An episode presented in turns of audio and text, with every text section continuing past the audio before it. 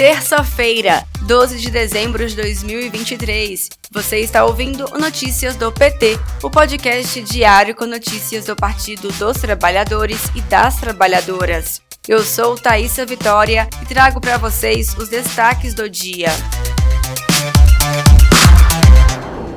Presidente Lula participou do programa Conversa com o Presidente com o jornalista Marcos Uchoa e a ministra da Saúde Nízia Trindade. Nesta edição, Nízia falou sobre as ações da pasta neste ano, principalmente para aumentar a cobertura vacinal no país, que foi prejudicada durante o governo negacionista da extrema-direita derrotado nas eleições. A vacina é uma necessidade preventiva para evitar que coisas mais graves aconteçam com a gente, destacou o presidente Lula ao ressaltar a importância do Programa Nacional de Imunizações. Além disso, a ministra da Saúde destacou a volta de programas essenciais, como a ampliação do Farmácia Popular.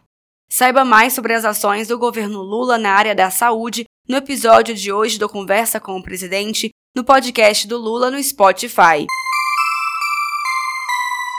Nesta manhã, Lula compareceu à reunião de anúncios de investimentos de bancos públicos em estados.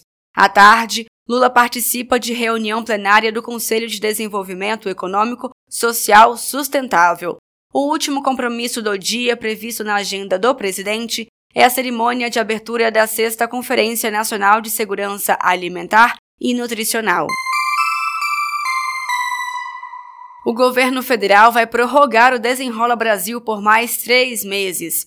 O programa de renegociação de dívidas termina agora no dia 31 de março de 2024.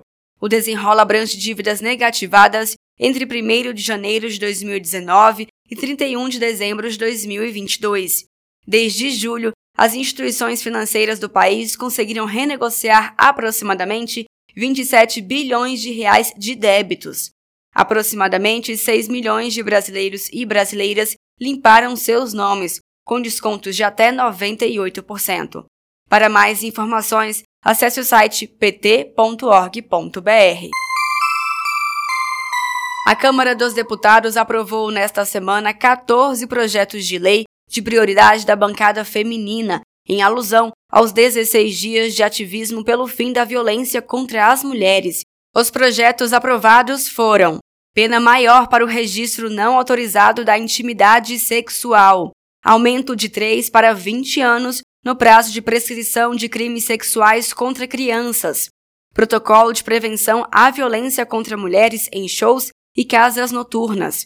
E assistência para mulheres usuárias e dependentes de álcool. Saiba mais informações em pt.org.br.